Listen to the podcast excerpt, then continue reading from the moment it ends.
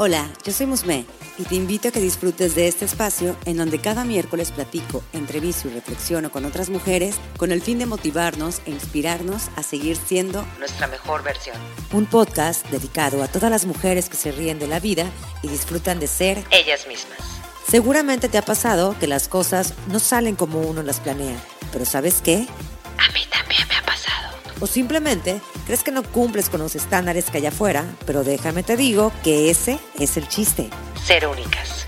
No te claves en ser perfecta. Mejor sé una mujer increíblemente imperfecta. Comenzamos.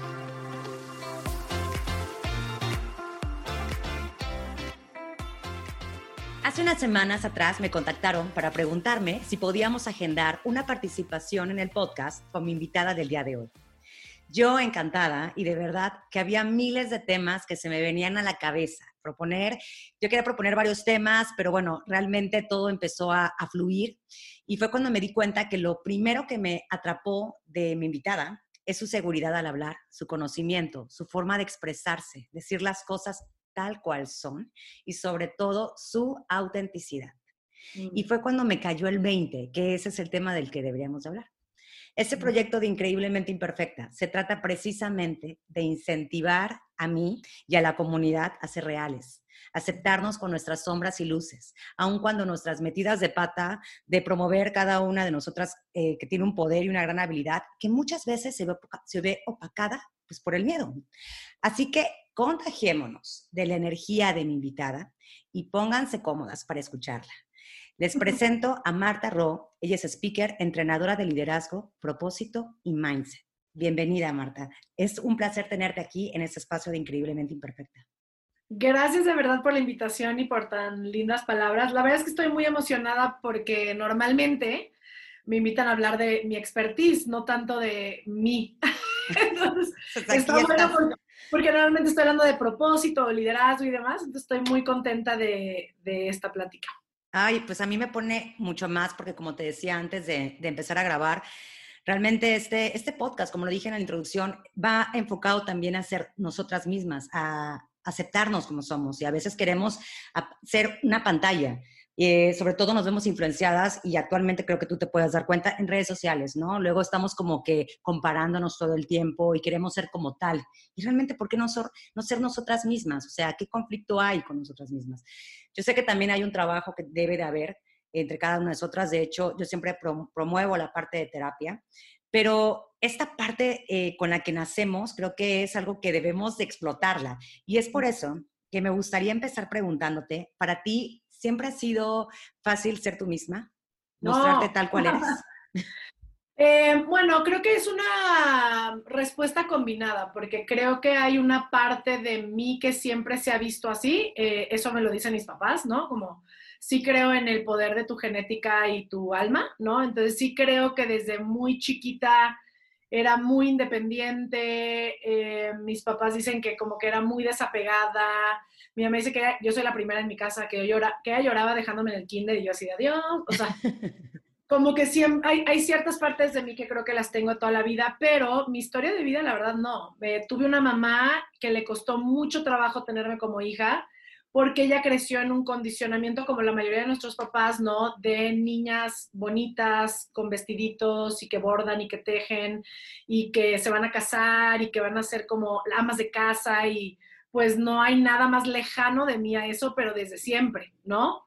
Desde muy, muy chiquita, siempre, mi mamá lo ve como rebeldía. Yo no me acuerdo de ir en contra de mi mamá, en ciertas etapas de mi vida sí, era más como, no, yo no, voy yo no soy eso, o sea, no va a pasar. Y eso sí, sí ha sido muy firme, siempre, muy, muy firme. Cuando es no, es no, cuando es sí, es sí.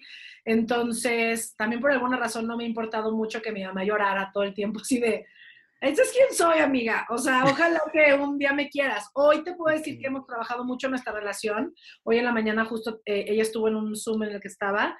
Em, eh, más bien, eh, ella participó en un entrenamiento mío por primera vez. Ay, qué padre. Y fue un momento muy padre porque creo que para ella fue como de cómo de verdad padres e hijos somos maestros y cómo a veces nos queremos meter en una caja el uno al otro, etcétera. Pero no, no ha sido fácil ser yo eh, y creo que quiero cerrar esta primera pregunta diciendo que la constante en mi mente siempre era la voz de mi mamá, y creo que lo que más me decía ella es, you're too much. Mi mamá es gringa, es mexicana gringa, em, y, y, siempre me decía, eres demasiado, Marta. O sea, demasiado. Vas muy rápido, eres muy intensa, you're too much, quieres resolver todo, todo el tiempo. Entonces, yo crecí diciendo, eso está mal. ¿No? Entonces, hubo una parte de mi vida donde yo trataba como de apagarme un poquito, o no hables tan fuerte, o no.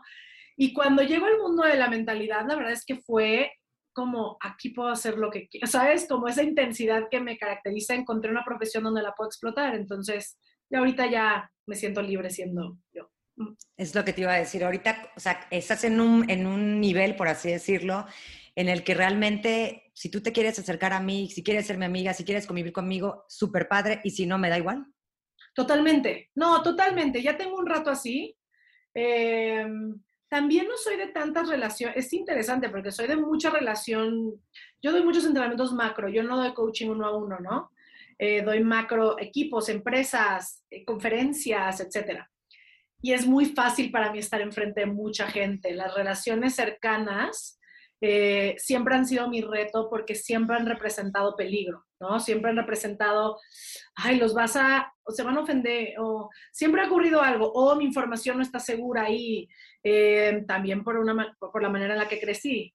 En mi casa toda información será usada en tu contra. Entonces, eh, es algo que tuvimos que trabajar como familia, ¿no? Era un patrón que mi mamá traía de su casa y sí, era como, ojo con lo que digas, porque en algún momento saldrá, en alguna pelea saldrá.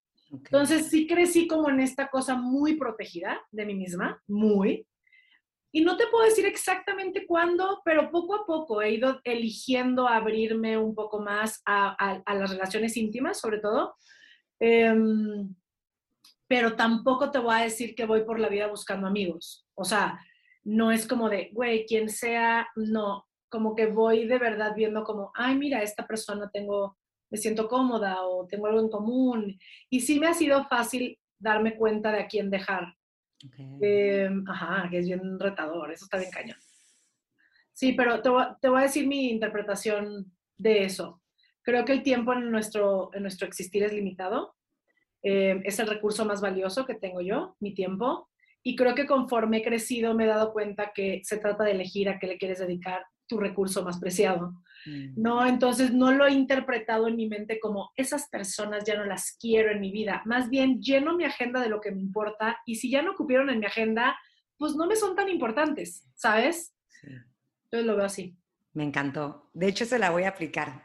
Porque es que empodera, porque realmente a veces nos quedamos en una relación o, o mantenemos la amistad con alguien cuando ya realmente también ya no te llena o no te sientas a gusto, pero hay algo en ti que dice, ay, no, pero ¿cómo lo voy a dejar? Ay, como, o sea, y esa firmeza y esa decisión es la que también debe de, trabajarse, ¿no? O sea, porque no es fácil, no es fácil ser auténtica. No, no es fácil, pero creo que lo, lo, insisto, para mí lo más fácil es enfocarme en lo que sí quiero y en lo que sí mm. busco en mi vida y solito la vida va a depurar porque no tienes más que 24 horas. Entonces, eh, no tienes para quedar bien con la gente y aparte seguir tus sueños, para justificar, ¿sabes? Tienes que elegir a qué le dedicas energía. Entonces, así es como creo que he llegado a esta autenticidad que, que tú ves. Es rarísimo decir yo autenticidad, es lo más ridículo. No hay nada menos auténtico que alguien diciendo que es auténtico, pero lo digo porque tú lo dices. Sí, sí, sí. Creo que así es como he llegado a eso soy una loca rara apasionada de lo que de verdad me apasiona. O sea, yo sí me la creo que estoy haciendo un impacto en el mundo. Yo sí me la creo que eh, vine a, con mi voz intensa y con mi energía a dejar un legado. Yo sí creo, de verdad vivo en esa realidad. Entonces, si ese es mi juego de vida, no tengo tiempo y energía para juegos chiquitos, para chismes, para, ¿sabes? No, no, no, no. Ok. De hecho, va muy relacionado con la pregunta que te quería hacer, que ¿cómo podríamos definir a una persona auténtica? Bueno, eso también es, creo que la sociedad, no, sé si decir la sociedad, pero creo que en, de mote pronto nos han enseñado que el auténtico se ve como muy loud, o el que se pinta el pelo colores, o el que el que dice lo que piensa, yo no creo que eso es auténtico, ¿no? Yo tengo un estilo confrontativo y creo que eso es auténtico en mí porque siempre he sido confrontativa. Pero yo creo que auténtico es el que hace, dice, muestra, o sea, todo es de una pieza, es como soy de una pieza. tú puedes ser auténtico siendo tranquilo y amoroso y porque es real en ti, ¿no? Se trata de lo que es real en ti. Y creo que desafortunadamente, pues crecimos condicionados socialmente. Entonces la gente ha perdido, en eso sí me puedo clavar más, la gente ha perdido más su autenticidad por querer jugar un, un rol y un juego social. Entonces, tú que tú, como mi mamá quería a fuerza hacerme la niña que ella quería, bueno, mi mamá son un chorro de mamás, ¿no? Entonces, que si pasaste tanta, pero tanta, pero tanta energía queriendo cambiar la esencia de tu hijo, entonces perdió su autenticidad.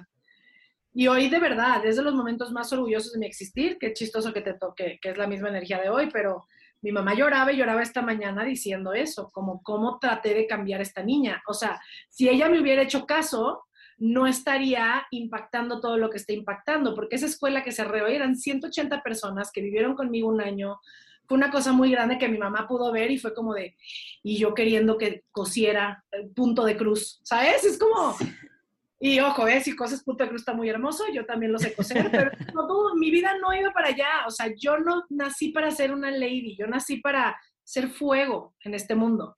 Ay, se, se nota, se nota la forma de hablarlo y la determinación que tienes. Mm. ¿Cómo, ¿Cómo crees que se pudiera soltar ese afán de ser aceptadas, de pertenecer, como, como mencionabas. Luego crecemos con esta idea de que tenemos que pertenecer a una sociedad, tenemos que caer bien a las amigas de la mamá, y ya sabes, ¿no? Todo esto que estamos hablando. Entonces, ¿cómo, cómo soltarlo? ¿Cómo trabajarlo? Híjole, pues es un chorro de chamba. Estás viendo a una mujer que ha trabajado en ella misma muchos, muchos años, ¿no? Pero si pudiera decir como dos, tres cositas iniciales Creo que primero eh, reinterpretar lo que es pertenecer, ¿no? Creo que pertenecer es muy diferente a encajar. Eh, creo que hemos, bien, voy a decir esto mucho del condicionamiento social, pero creo que de verdad es nuestro cáncer. Creo que creemos que pertenecemos a ciertos ámbitos o a espacios donde no pertenecemos, estamos encajando, porque estamos haciendo todo lo superficial que tenemos que hacer para encajar hacia fuerza, como pieza forzada. Eh, y pertenecer para mí tiene que ver con ser vulnerable. Em, otra cosa, esto sí te lo puedo decir como entrenadora, he escuchado tantas historias en mi vida, tanto dolor, tanto, tanto amor, tanto de todo, que lo que hace que la gente realmente pertenezca a un lugar es revelar su verdad, su, su, historia.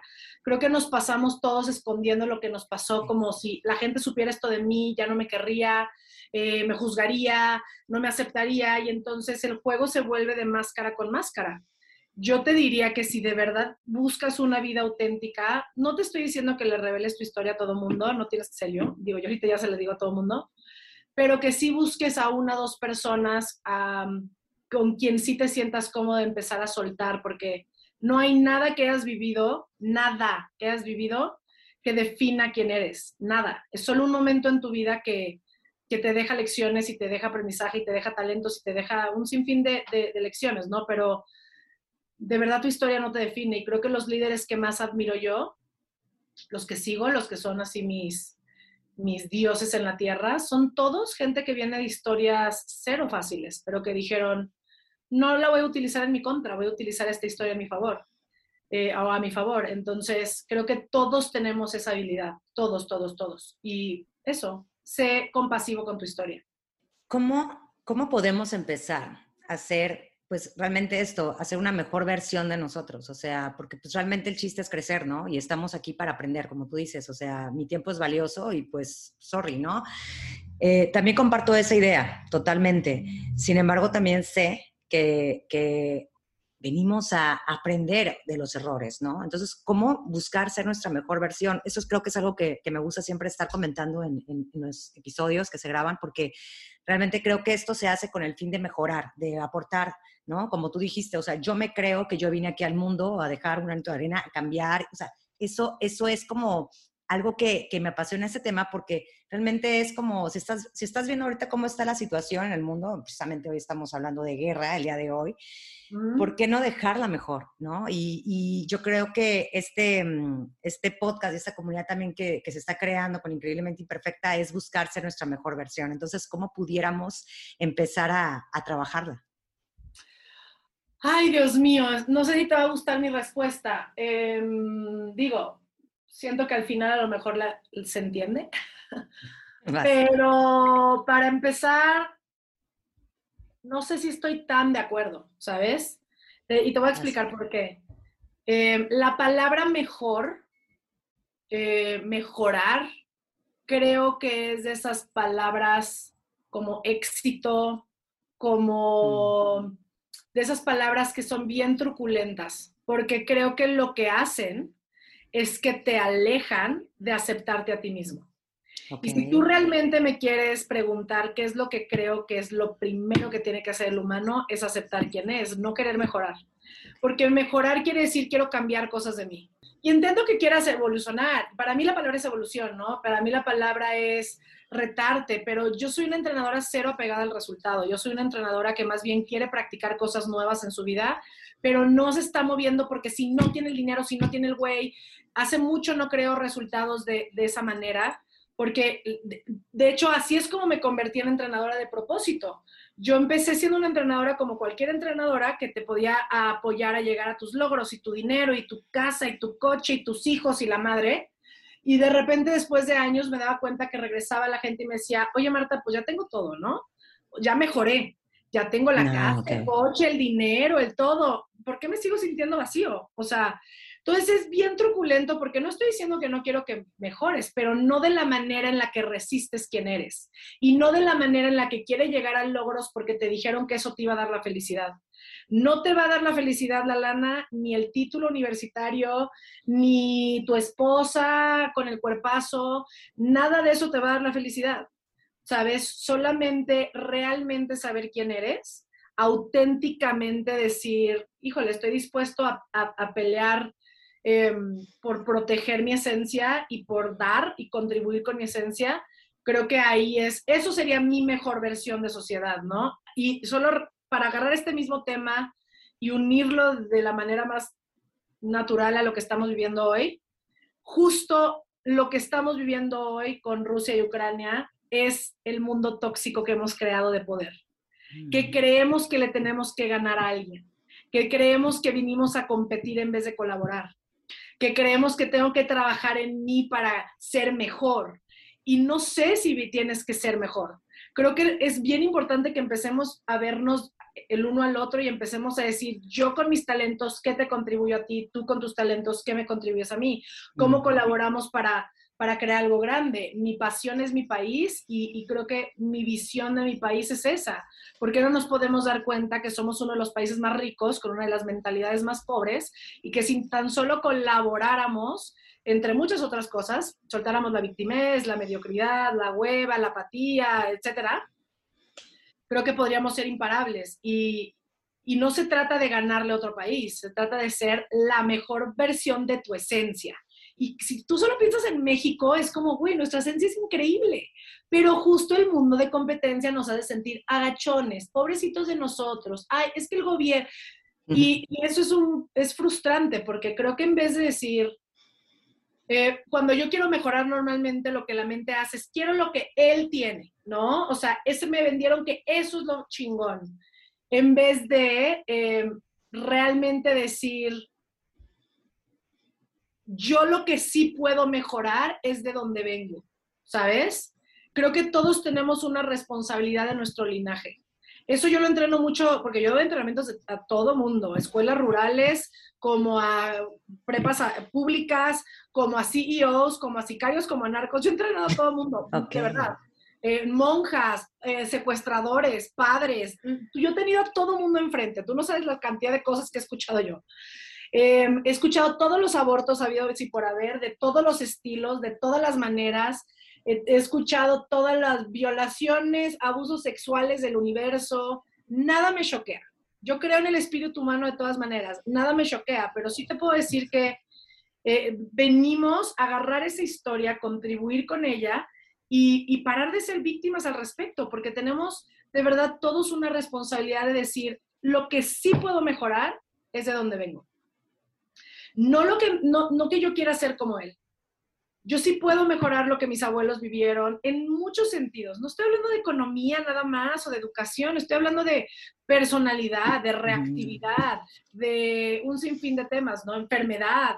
Entonces, no sé, creo que como te puedes dar cuenta, a lo mejor si me escuchas, creo que la manera en la que entreno ya es mucho más pues espiritual y almática y, y, y, creo que es bien triste hoy en la mañana ver estas noticias y decir, wow, como neta creemos que es tan importante, ¿no? Neta creemos que es tan, pero tan importante el, el ganarle a alguien, el decir, vuelve a mi territorio y si no te mato, y es como, no, no lo es, ¿sabes? Ok. Me gusta la parte cuando, de hecho, ahorita que, que empiezas a hablar y que, eh, o sea, cuando te expresas y todo, hay una parte que, que, vi que tienes en tu Instagram que haces como esos episodios de no te mames. No te. ah, mana, mana, no te mames, sí. Me encantaría, porque quiero hablar un poquito de tu podcast, pero para cerrar esta parte nada más de, del tema de autenticidad, de lo que estamos hablando y lo que acabas de, de compartirnos, me gustaría que en versión de conclusión nos hicieras una versión de un mana, no te mames, o sea, algo directo tal y como va. Ay, no sé. Mira, Mana lo creé como un personaje para Reels porque decía, ya los Reels, es que yo no podía bailar y hacer estas cosas, ¿sabes? Dije, no, Somos dos. Este, y Mana lo creé como un personaje porque aparte quiero que sepas que soy actriz de profesión inicialmente. Yo estudié la carrera en, en Nueva York y entonces también me gusta mucho, esa parte histriónica va muy conmigo, ¿no? Em, y es como, pues sí, cachetadas guajoloteras. O sea, ¿qué podría decir ahorita? Mana, deja de verte el ombligo. O sea, no te mames y deja de verte el ombligo. Si estamos hablando de, de por qué el mundo se ve como se ve, deja de verte el ombligo, eh, sal y contribuye. La vida no se trata de ti, la vida se trata de dar, la vida se trata de aportar algo. Em, y creo que es una grosería que le robes a el mundo de tus talentos reales por querer jugar un juego social. ¿Sabes? Se me hace una grosería. Con eso, con eso los dejaría. Me encanta, ese no te mames.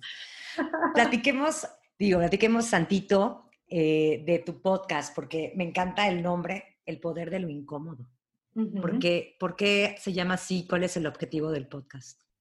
El poder de lo incómodo fue mi, es como, yo ahorita lo veo como un diario.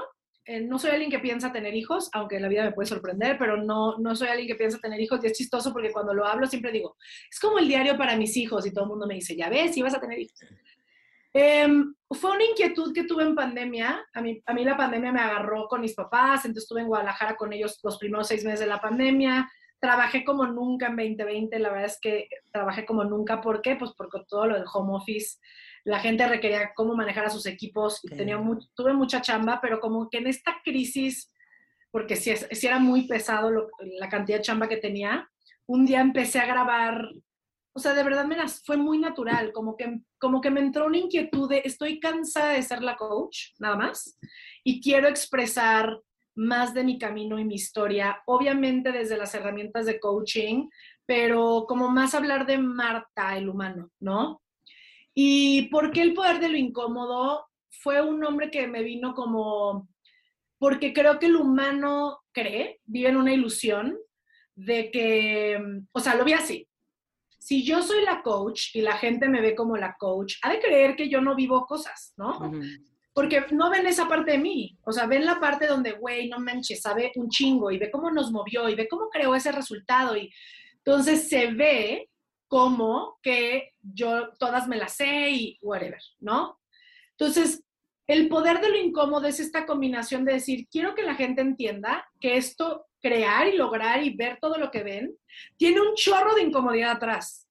Y todos los momentos de mi vida donde han sido incómodos, que me faltan un chingo más, pero lo que he compartido fueron los primeros momentos de decir, tú solamente ves una fachada, ¿no? Y es real esa fachada, es una fachada que me ha costado mucho construir porque creo en lo que hago y demás, pero tú no ves lo que ocurre atrás, tú no ves los partos que es tener un equipo de trabajo, eh, los clientes, tan, eh, carga, o sea, porque al final trabajar con gente está cabrón, o sea, entonces tú no ves los, los cagaderos en mi familia, o con mis hermanos o con mi ex esposo o quiero que entiendas que crear algo grande tiene muchos precios atrás y que el humano vive una ilusión de que si quiere algo grande, o sea, va a caminar cinco pasos y que va a estar dificilito, pero, o sea, va a llegar, ¿no? Y la verdad es que mientras más grande el sueño, más grande los madrazos, más grandes las caídas Eh, y yo tengo sueños muy, muy grandes, muy grandes. Entonces, los chingadazos han, estado cabrones. Y eso, y eso me es muy importante compartirlo, compartir el solamente a través de lo incómodo vas a crecer y creo que también hablarte de distintas etapas de mi vida te hace entender como, ah, no, pues sí, o sea, ahorita vivió esto bien duro, pero güey, cuando habla de cuando era adolescente no puedo creer que se convirtió en esto y entonces es como, tú, cada etapa de tu vida te va a dejar lecciones, cada etapa de tu vida te va a dejar algo. Em, y es aprender a ver las lecciones, aprender a disfrutarlas em, y demás, ¿no? ¿Tú qué crees que hay detrás de lo incómodo, digo, para las demás personas? Aparte del crecimiento. Detrás de la incomodidad hay transformación y crecimiento, ¿no? Eh, yo no creo que hay otra manera de crecer. Si, si estás en la vacación y con tu piña colada, eh, mientras estás logrando tu sueño, según tú, no estás moviendo nada. Estás haciendo las cosas objetivamente. A lo mejor lo vas a lograr, pero lo vas a lograr bien lento. Eh, y, y, sabes qué, más allá de rápido o lento, porque eso honestamente da igual cómo lo quiera crear cada quien, pero creo que quizás no te vas con el grado de evolución que te podría decir. Yo sí creo en los saltos cuánticos y los saltos cuánticos no es nada más visualizar y el universo y changuitos. los, los saltos cuánticos muchas veces vienen del caos más grande en tu vida. Entonces, aprende a disfrutar el caos porque es parte de la vida, aprende a disfrutar la crisis porque es parte de la vida y, y si aprendes a ver la vida así, entonces, pues, no sé, como ahí es donde vive tu evolución, ¿no? Marta, me gustaría que pasemos a una segunda sección que es algo también más personal. Digo, ya sé que hemos hablado muchas cosas también personales, pero esa parte es como creada porque inspira, propone y da nuevas eh, formas de, de, ver ciertas, ciertas palabras. Porque, por ejemplo, una de las preguntas que siempre hago es, es precisamente cuál sería tu imperfección más perfecta y por qué. Y hay muchas personas que luego ah, ah. piensan que no, hay, que, la imperfección es perfecta y créeme que tiene muchos regalos. Entonces, ¿cuál sería tu imperfección más perfecta? Está bien fácil, mi intensidad.